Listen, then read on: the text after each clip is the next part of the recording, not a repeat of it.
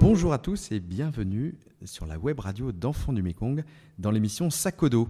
L'émission Sakodo va à la rencontre euh, d'un ou deux volontaires euh, qui euh, ont fait le choix de donner un ou deux ans de leur vie pour l'éducation, pour les enfants. Et j'ai la joie aujourd'hui de rencontrer Christophe et Caroline. Nous sommes à Batambang.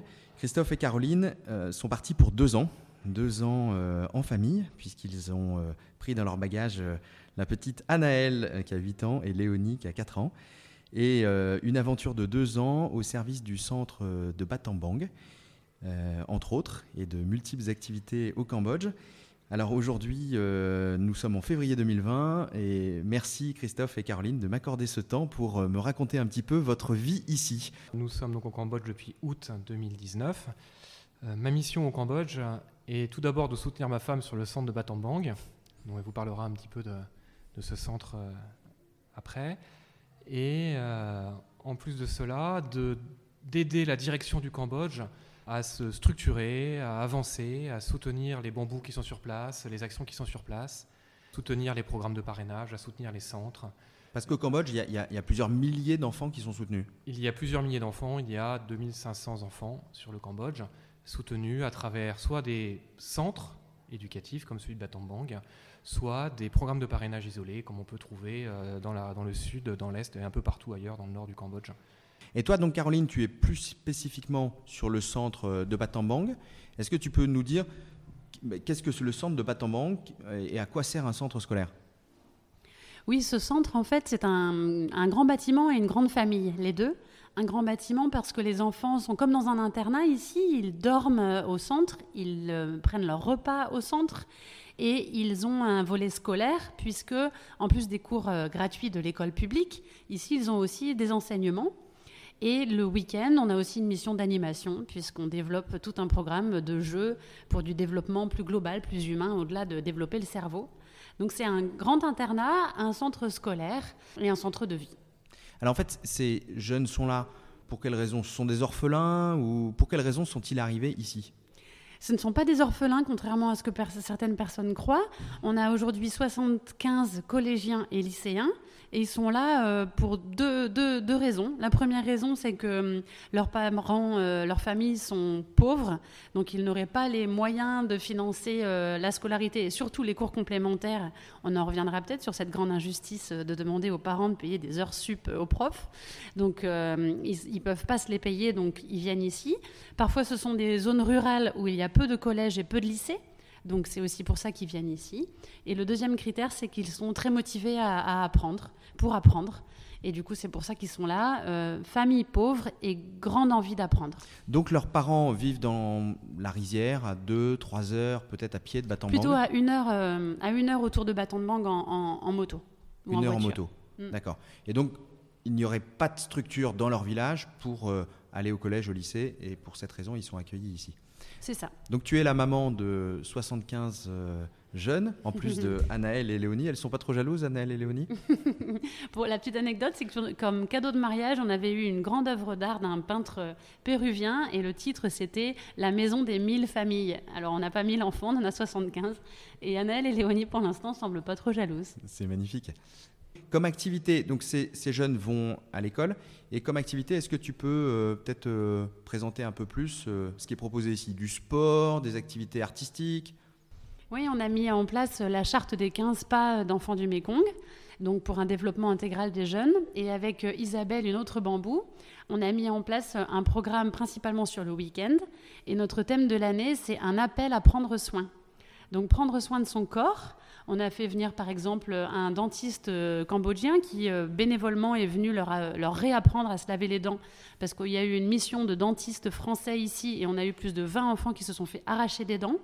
Donc du coup, c'était très important de leur réapprendre l'hygiène des dents, mais aussi on a eu...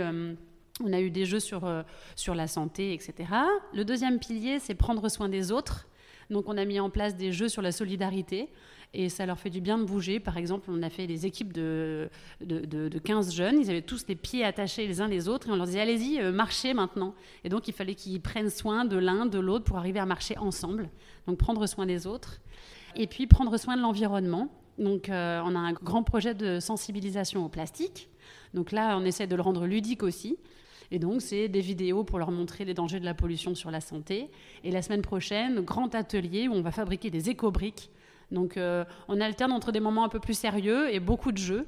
Et à côté de ça, sur le centre de Bâton Banque sont organisés euh, des moments pendant lesquels ils peuvent faire du badminton, du volet, du football, soit complètement libre, ce qui leur permet de se détendre, de se détendre en dehors des heures de cours pour vraiment euh, aussi développer leur corps et la connaissance de leur corps et voilà se défouler. Ils en ont besoin, ils travaillent beaucoup et aussi euh, des moments plus, euh, plus structurés où on fait des tournois, on fait des, voilà, des, éléments euh, qui, sont, qui sont soit seulement sur le centre, soit multicentre. Donc comme on va le vivre au mois de juin où il y aura un tournoi de danse, un concours de danse et un tournoi de foot qui sera organisé à Sisopone avec tous les centres du Cambodge qui vont se retrouver pour ce tournoi. Sur le Cambodge, vous travaillez avec des, des Khmers, avec des Cambodgiens. C'est un, grand défi, ça, le travail interculturel. Comment ça se passe euh, au quotidien? C'est un très grand défi. Euh, on a de grandes différences de compréhension euh, à la fois des objectifs, des moyens et des résultats. Donc on, est obligé de s'ajuster en permanence. C'est souvent déroutant, mais ça nous apprend aussi l'humilité, d'accepter les choses telles qu'elles sont. Et puis il ne faut pas oublier qu'on est chez eux. Donc une grande partie de notre mission, c'est aussi de nous adapter à leur terrain culturel, à leurs habitudes, et non pas à vouloir plaquer les nôtres. Si nous plaquons les nôtres, euh, notre mission sera vouée à l'échec quotidiennement, mais aussi dans la durée, puisque en fait, ce que nous ferons ne sera pas pérenne et ne pourra pas durer après nous. Notre objectif, c'est de faire que ce que nous faisons aujourd'hui demeure demain. Et donc, il faut que ce soit les Khmers qui arrivent à les porter, et il faut qu'ils arrivent à s'approprier. Et pour cela, on doit rentrer dans leur culture, s'adapter à eux, et non pas l'inverse. Donc, tout l'enjeu, c'est petit à petit de permettre une appropriation et, aux Khmer de, de demain euh, prendre, prendre en charge euh, les, directement les centres. Tout à fait. Demain, l'objectif, c'est de faire que les staffs avec lesquels nous travaillons aujourd'hui soient plus compétents à la sortie de notre mission que quand nous sommes arrivés et qu'ils soient capables de mener des, des projets, des actions que nous avons initiées par eux-mêmes. Parmi toutes les personnes euh, avec qui vous travaillez, est-ce qu'il y en a un qui vous a marqué, une histoire qui vous a touché?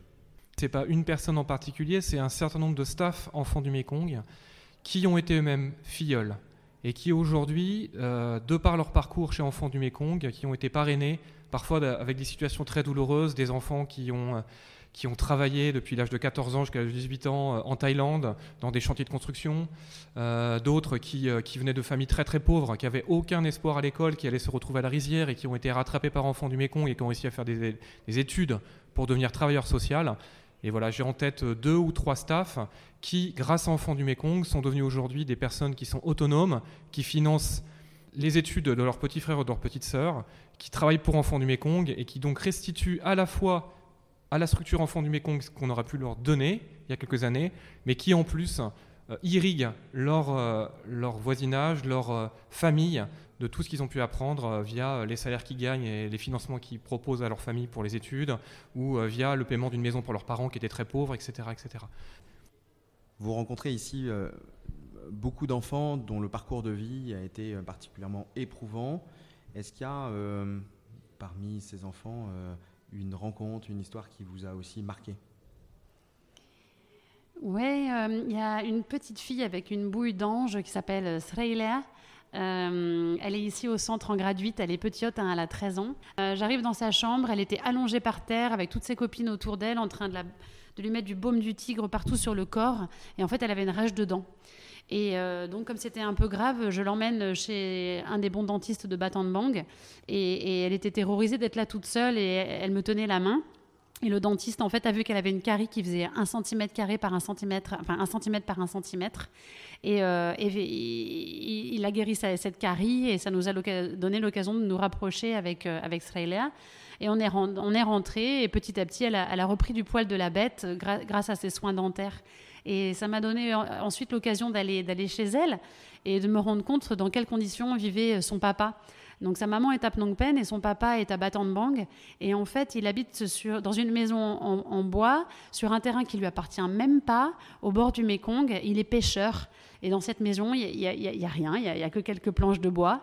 Et euh, donc, on a fait cette visite sociale avec, euh, avec Riti, on, a vu ses, conditions.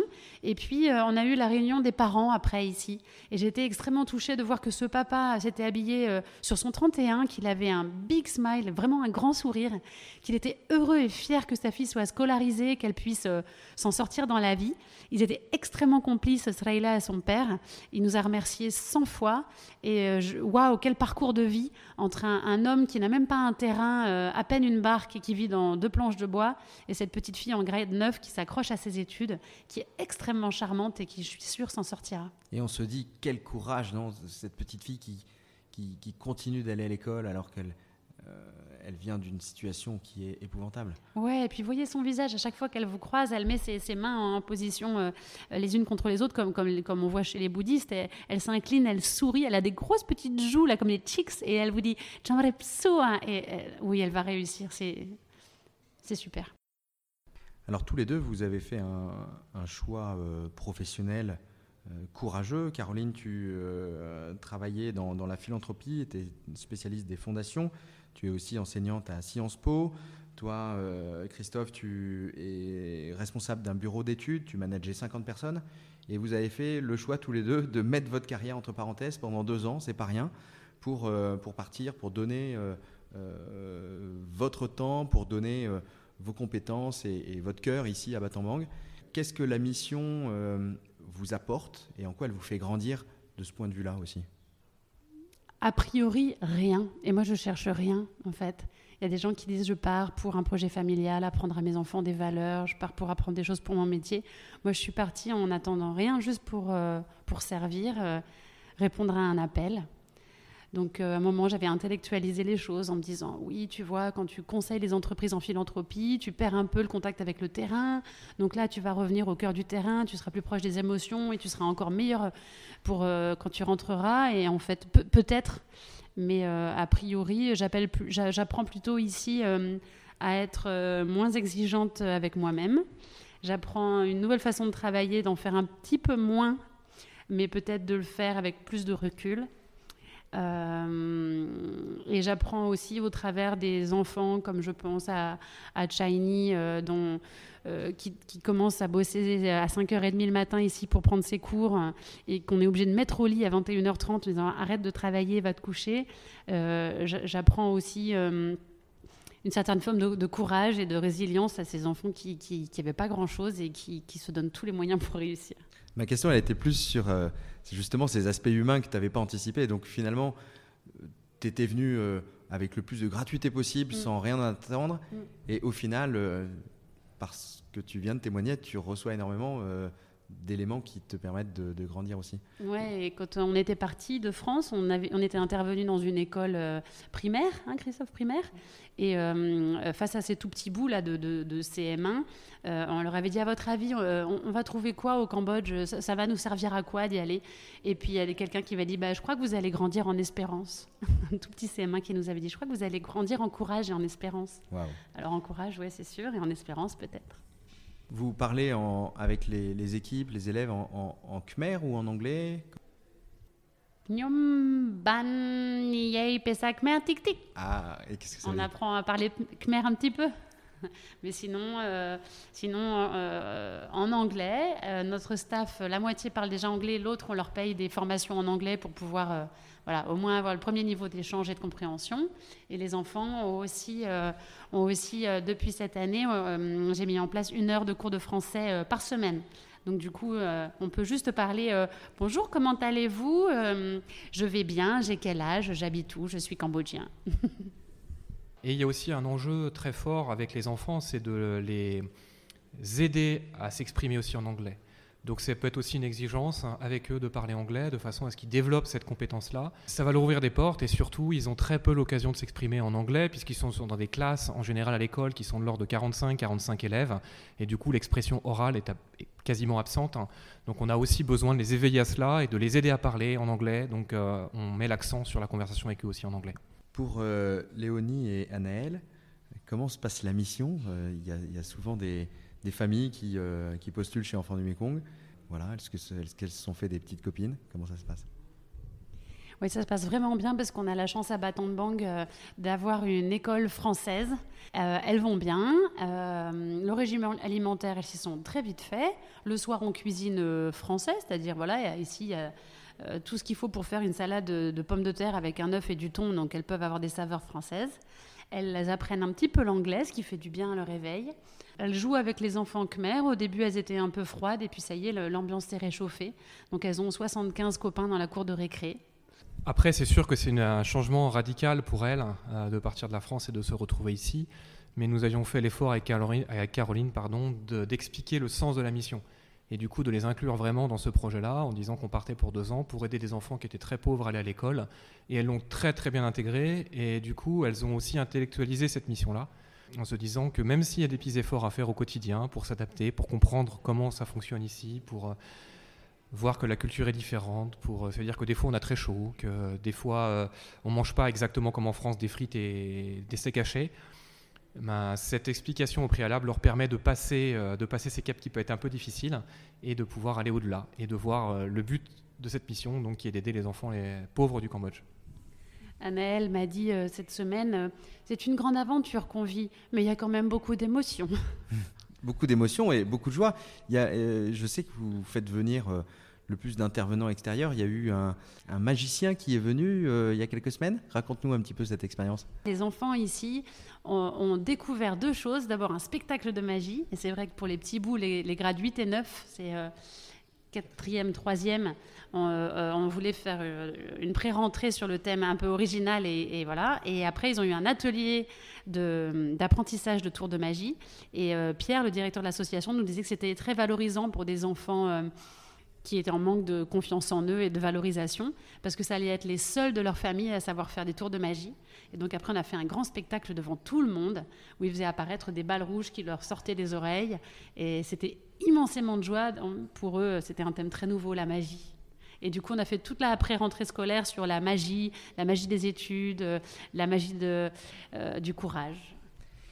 Question peut-être plus pour toi, Christophe, qui a une vue euh, sur l'ensemble des activités d'enfants du Mekong au Cambodge pour euh, des parrains qui nous écoutent aujourd'hui ou des auditeurs. Euh, comment, quand quelqu'un parraine un enfant, comment l'argent est utilisé pour euh, que ça aide une famille? À quoi sert le parrainage concrètement? Quand on va dans un centre, le parrainage va aider l'enfant dans sa vie au quotidien, dans un centre comme celui de Batambang.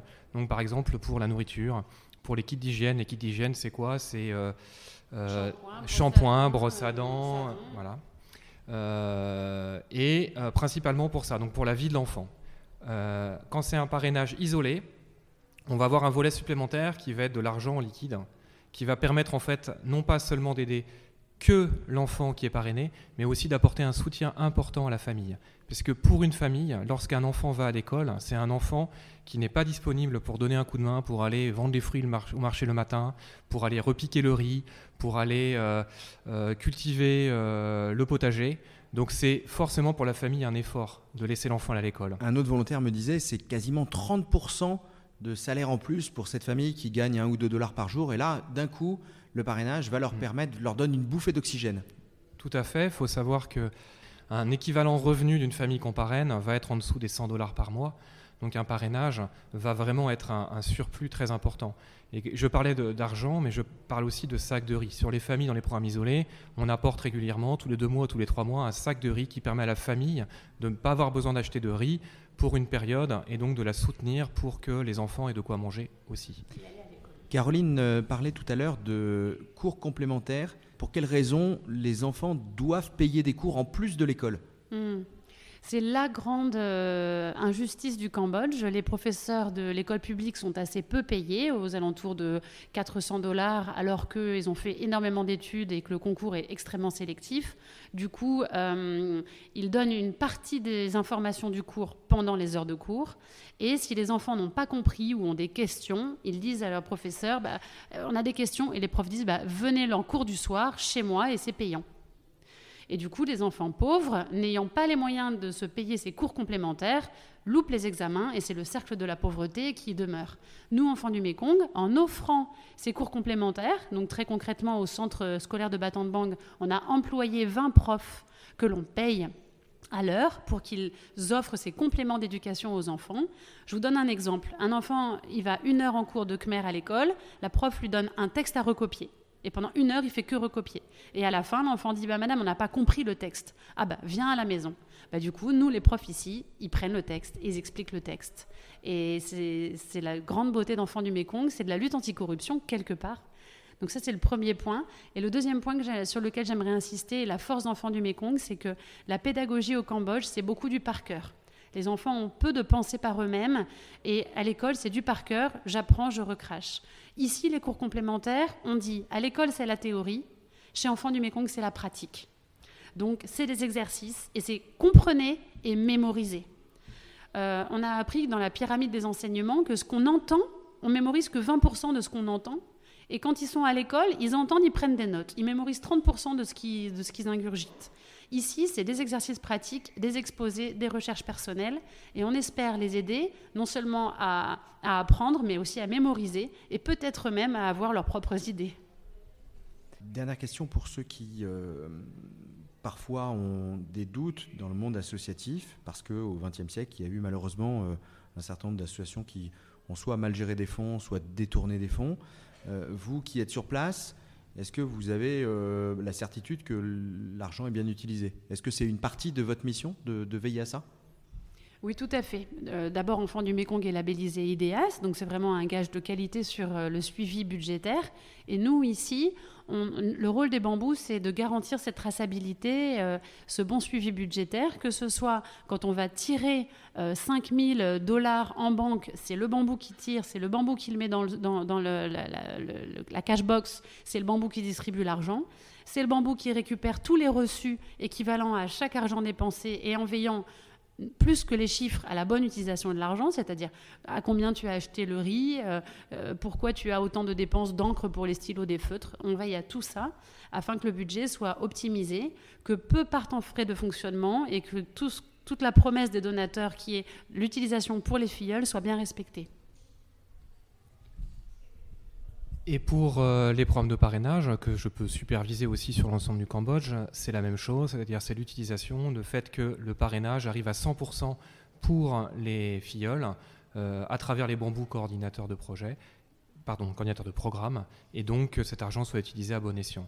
Euh, donc vérifier avec notamment le, staff de Sisopon, Sisopon étant le centre névralgique de Fonds du au Cambodge, qu'à travers des standards, à travers des prix, à travers des, des, processus euh, bien établis, l'argent soit distribué à bon escient selon des critères de pauvreté qui sont clairement établis et avec euh, des, choix euh, stratégiques qui sont faits selon les zones, soit de l'argent en liquide en majorité, soit plutôt de, la nourriture, soit de l'aide par, de des kits d'hygiène en fonction des besoins des familles. Donc on a aussi dans la structure enfant du Mékong une organisation qui permet d'épauler les programmes de parrainage et de faire que les parrainages soient adaptés aux besoins réels du terrain. Merci beaucoup. Pour conclure, est-ce que vous avez une, requête, un message à faire passer à nos auditeurs? Sentez-vous libre. Oui, moi j'ai un message pour ceux qui voudraient demain parrainer un enfant ou qui parrainent déjà un enfant, et notamment euh, au Cambodge et notamment à Battambang. Deux requêtes. S'il vous plaît, envoyez-leur une petite carte postale euh, avec une photo de vous.